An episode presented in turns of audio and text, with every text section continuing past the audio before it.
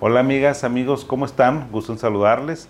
Pues la plática que teníamos la vez pasada está muy interesante. Yo lo había pensado así, dije, ¿sabes qué? No me va a alcanzar para una sola. Yo, yo lo pensé, porque es un tema que casi nunca había tratado, este tema de que, ¿sabes que Mi pareja tiene una enfermedad mental y no lo sabía. Entonces, pues bueno, o sea, vamos a hacer la continuación en esta ocasión de este programa que hicimos la semana pasada y que pues vamos a continuarle porque creo que es un tema importante, es un tema del que hemos hablado muy poco y es un tema que se da y que es muy discapacitante. La verdad es que causa mucho problema a la pareja y a la familia. Así que vamos a darle, por favor, yo voy a estar concentrando tus mensajes, sus opiniones sobre ese tema y bueno, pues vamos a darle con lo que sigue, con la segunda parte de este tema. Ya ven que también en una de las, de las presentaciones pasadas les dije, algo de lo que a mí me mueve mucho es la esperanza. Otra cosa que me mueve mucho es que yo quisiera desmitificar las enfermedades. ¿Por qué no vamos a tener depresión? ¿Por qué no vamos a tener ataques de pánico? ¿Por qué no podemos tener obsesiones? ¿Por qué no puedo tener un problema con el juego? ¿Por qué no puedo tener un problema con las drogas? ¿Por qué no puedo tener un problema en, en la sexualidad? Igual que tienes otra enfermedad, o sea, nuestro cuerpo mental, emocional también se enferma. Entonces, eh, si tu pareja niega que tenga un problema, o sea, eh, que tenga un problema, pues ya valiste. Porque sí, ahí ya tenemos un problema. Si tu pareja lo niega inicialmente, ya no lo enfrentes. Déjalo pasar un rato y luego a lo mejor en una semana vuelve a decir, sigue expresando tus preocupaciones de eh, los problemas mentales. Y si él te va a sacar excusas, porque te va a sacar excusas, sé lo suficientemente paciente y asertivo como para estar ahí. Si tu pareja, a pesar de esto que tú ya le dijiste, sigue negando buscar ayuda, ¿sí? Y sigue exhibiendo comportamiento que es problemático para él y para ti, a pesar de tus esfuerzos de ayudarle, a pesar del diálogo que tuviste, a pesar de la paciencia, podría, ¿sabes qué? Si todo eso ya no te funcionó, pon límites claros. Qué bueno que estás en unión libre, qué bueno que estás casada, que estás casado, pero no es para siempre. Yo estoy a favor de los matrimonios duraderos, ¿sí? O sea, de que, oye, ¿sabes qué? Te vas a casar, te vas a comprometer, este, pues ya tienes hijos, tienes un compromiso y hay que honrar el compromiso. Pero nada está escrito en piedra, o sea, no es letra muerta, ¿sabes qué? No te funcionó, yo te quise ayudar, o sea, tienes una depresión horrible, espantosa, que ya estás pensando a lo mejor hasta acabar con tu vida, te quiero ayudar, y tú no haces nada, a pesar de que ya te lo dije, y tengo 6, 7, 8, 9 meses batallando contigo, y tengo un año, y todavía no. Ahí en ese momento, yo como terapeuta te diría, ¿sabes qué? Tienes que poner límites. Tienes que poner límites claros para, ¿para qué? Para que tomes decisiones tú más ejecutivas sobre tu pareja o bien para que te vayas. Qué fuerte, ¿verdad? Pero pues bueno, pues así es. O sea, eh, ¿qué tienes que hacer? ¿Cuáles son los límites que tienes que poner? Pues pídele a tu pareja que vaya con un doctor si te dice que no va a ir con un doctor, sácale una cita con un psicólogo, con un psiquiatra, con un terapeuta y que vaya. No quiere ir, tú lo acompañas. Si te fijas, ya te pedí que hablaras con él, ya te pedí que le tuvieras paciencia, ya te dije qué ejemplos tener, ya te dije vuélvelo a intentar, ya te dije que pusieras límites claros. Y dentro de los límites primero es necesitas atención y tienes que ir con un terapeuta, con un psiquiatra. Si no quieres ir, yo te voy a acompañar. O sea, hay que seguir insistiendo, insistiendo y, insistiendo. Y si a pesar de que ya le dijiste que vaya con un psicólogo, con un médico, con un psiquiatra, si tu pareja no coopera y no quiere ir, yo te recomiendo a ti que vayas.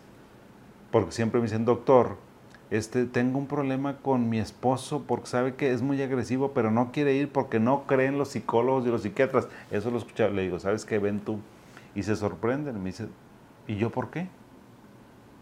Le digo, pues porque tú estás metido, estás metida en la relación y es para que encuentres herramientas y mecanismos de cómo ayudarle y de cómo poner límites claros. Entonces, cuando la pareja no quiere ir, la persona debe de ir porque él o ella se convierte en su coterapeuta. Y si a pesar de que hiciste ya todo eso y tu pareja tiene un padecimiento este, mental, pues entonces va a pasar dos cosas. O acepta que tiene eso o lo niega completamente y tú también vas a tener que hacer lo mismo. Para los que aceptan, pues es muy útil y apoyarlos y buscar tratamiento. Ya les había dicho, no me los dejen. Hay que buscarle ayuda y apoyarlos como a los demás. Pero los que no, no. ¿Sí? Eso no lo podemos hacer. También, este, fíjate, podrías, o sea, cuando una persona acepta ayuda, tiene depresión y acepta ayuda, yo creo que tú puedes, eh, el, el, hecho de que puedas entender lo que le está pasando a tu pareja, puede hacerte que seas más compasivo o compasiva. Obviamente, o sea, si, alguien, si dices, no, pues está pasando por una depresión, o sabes que no, es que es muy controlador, pero porque tiene un trastorno obsesivo compulsivo, pues también, o sea, y hay muy buenas parejas. Me recuerdo también de un señor eh, que tenía trastorno obsesivo compulsivo, decía la señora, doctor, ya no puedo, doctor. Y cuando ella pudo entender que su esposo tenía trastorno obsesivo compulsivo y que el tratamiento que le estaba dando iba a ser eficiente, le cambió la vida a la mujer. Dijo, ay doctor, gracias. Y ya, o sea, claro, no fue fácil porque estuvimos con mucho tiempo en tratamiento, con mucha paciencia la señora, acompañándolo, tratando de entender, eh, ilustrándose sobre el tema y pues bruto. ¿sí? Eh, no olvides también, amigo, amiga, conseguir ayuda para ti, este, para mantener tu propio bienestar emocional. Es importante aprender tanto como puedas acerca de la condición. O sea, empápate sobre el tema. Si tu pareja tiene esquizofrenia, si tiene trastorno bipolar, fíjate la manera más correcta de que le puedas ayudar. Si sientes que no le puedes ayudar a pesar de todo lo que has hecho, pues bueno, pues no, no queda mucho. Si tu pareja no reconoce que tiene una enfermedad y tampoco está dispuesta a buscar terapia individual o terapia matrimonial, la situación se vuelve más difícil, muy difícil porque debes de buscar ayuda profesional para ti para ver lo que sigue en tu vida. Pueden seguir dos cosas para ti. Una es o te me quedas ahí y está bien, se vale. O sea, aquí yo no estoy siendo moralista ni, ni nada, ni libertino, es Decide en recta conciencia, medítalo y toma tu mejor decisión. Trabaja duro para mantener tu propio trabajo y tu vida social, ¿sí? Y bueno, hay que mantenernos informados, ya les dije, sobre la enfermedad y también ver eh, la red de apoyo. La red de apoyo también es muy importante. Y a pesar de todo esto que tú ya hiciste por tu pareja, sigue negando, pues entonces ya tenemos que considerar una separación o un divorcio. Nadie está obligado a lo imposible. Ya le hiciste de muchas maneras. Ya le tuviste paciencia, ya le ayudaste, ya le ayudaste con un doctor, ya le dijiste a tu familia, ya le dijiste a tus hermanos, ya le dijiste a sus, amigos, a sus mejores amigos, a sus mejores amigas, y no, pues ni modo. Hay que pensar en otra cosa, o sea, y es difícil, fíjate, es difícil porque porque a lo mejor socialmente no es bien visto que si alguien tiene una esquizofrenia, un trastorno bipolar, lo dejes o la dejes. Pero nadie sabe lo que tú estás cargando. Entonces pueden juzgarte y te pueden decir y acusarte de lo peor, pero nadie sabe lo que estás viviendo. Nadie sabe lo que tú ya hiciste, cuánto tiempo tienes en el camino luchando, intentando y aún así las cosas no mejoran. Así que tú eres dueño o dueña de tu propia vida, nada más. Si eh, pues es difícil, es muy complejo, entonces Habrá grandes presiones que ya les dije sobre esto, eh, te sentirás muy culpable. Algunas, te voy a decir, esas son algunas sugerencias que te doy en caso que te vayas a separar de alguna persona que tiene enfermedad mental y que no se quiso atender. Porque si no se quiso atender, pues no tienes por qué estar ahí. ¿sí? Eh, date, esto no es tan fácil, una separación de una pareja con un trastorno mental que no se quiere curar que no quiere poner de su parte. No que, no que lo vayas a dejar porque está, porque tiene esquizofrenia. No, eso no. No seas mala, no seas malo. O sabes que es que tiene, doctor, tiene trastorno bipolar. Pues no, o sea, si está en su tratamiento, si ves que es una buena persona, si nada más tiene crisis, pues ni modo. O sea, digo, yo no dejaría a mi esposa si tuviera una enfermedad mental, eh, si se tratara. Si no se tratara, pues con la pena y estaría tratando de ayudarla. Pero bueno, date tiempo, en caso que te vayas a separar, date tiempo que es necesario para tomar una decisión, porque es una decisión difícil.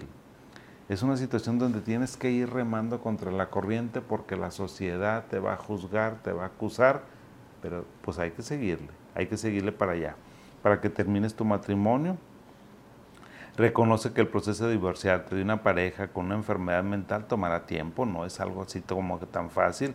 Y bueno, también sabes que debes de considerar dentro de todo esto, tú seguir al pendiente de alguna manera de tu pareja, seguirla apoyando, seguirlo apoyando de alguna manera, aunque sea a la distancia, ya no tan cerca.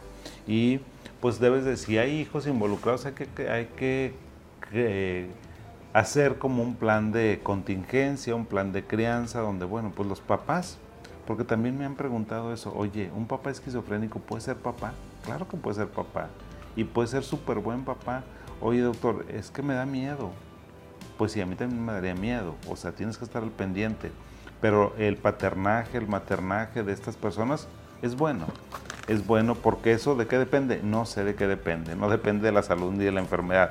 Creo que depende de algo más profundo que no alcanzamos a entender los seres humanos. ¿Sí? No uses la condición de tu pareja en contra para castigarlo o para separarlo de sus hijos. Eso sí, no lo hagas. Y vamos, ¿sabes qué? Vamos a terminar, vamos a alejarnos, vamos a cerrar ese ciclo de nuestra vida sin enojos, sin resentimientos. Yo sé que es muy difícil, es muy difícil, la verdad, vivir con una persona que tiene una enfermedad mental. Pero bueno, pues este, creo que lo peor que podemos hacer los seres humanos es resentirnos con la vida, resentirnos con lo que nos ha tocado. Yo no te digo que estemos felices, contentos, o sea, con una desgracia, no, pero pues es parte de la vida. O sea, la vida tiene cosas maravillosas, pero también tiene cosas a veces difíciles, fuertes, dolorosas, y hay que seguirle. Y tal vez el hecho de que te haya tocado una persona con una enfermedad mental, pues es muy difícil, es muy doloroso. Ayúdalo, ayúdala. Y si no quiere, ojos que te vieron ir, ¿cuándo te verán volver? ¿Ok? Gracias, espero sus comentarios, les mando un abrazo, síganos en nuestras redes sociales y aquí los veo el siguiente, la siguiente semana. Bye bye.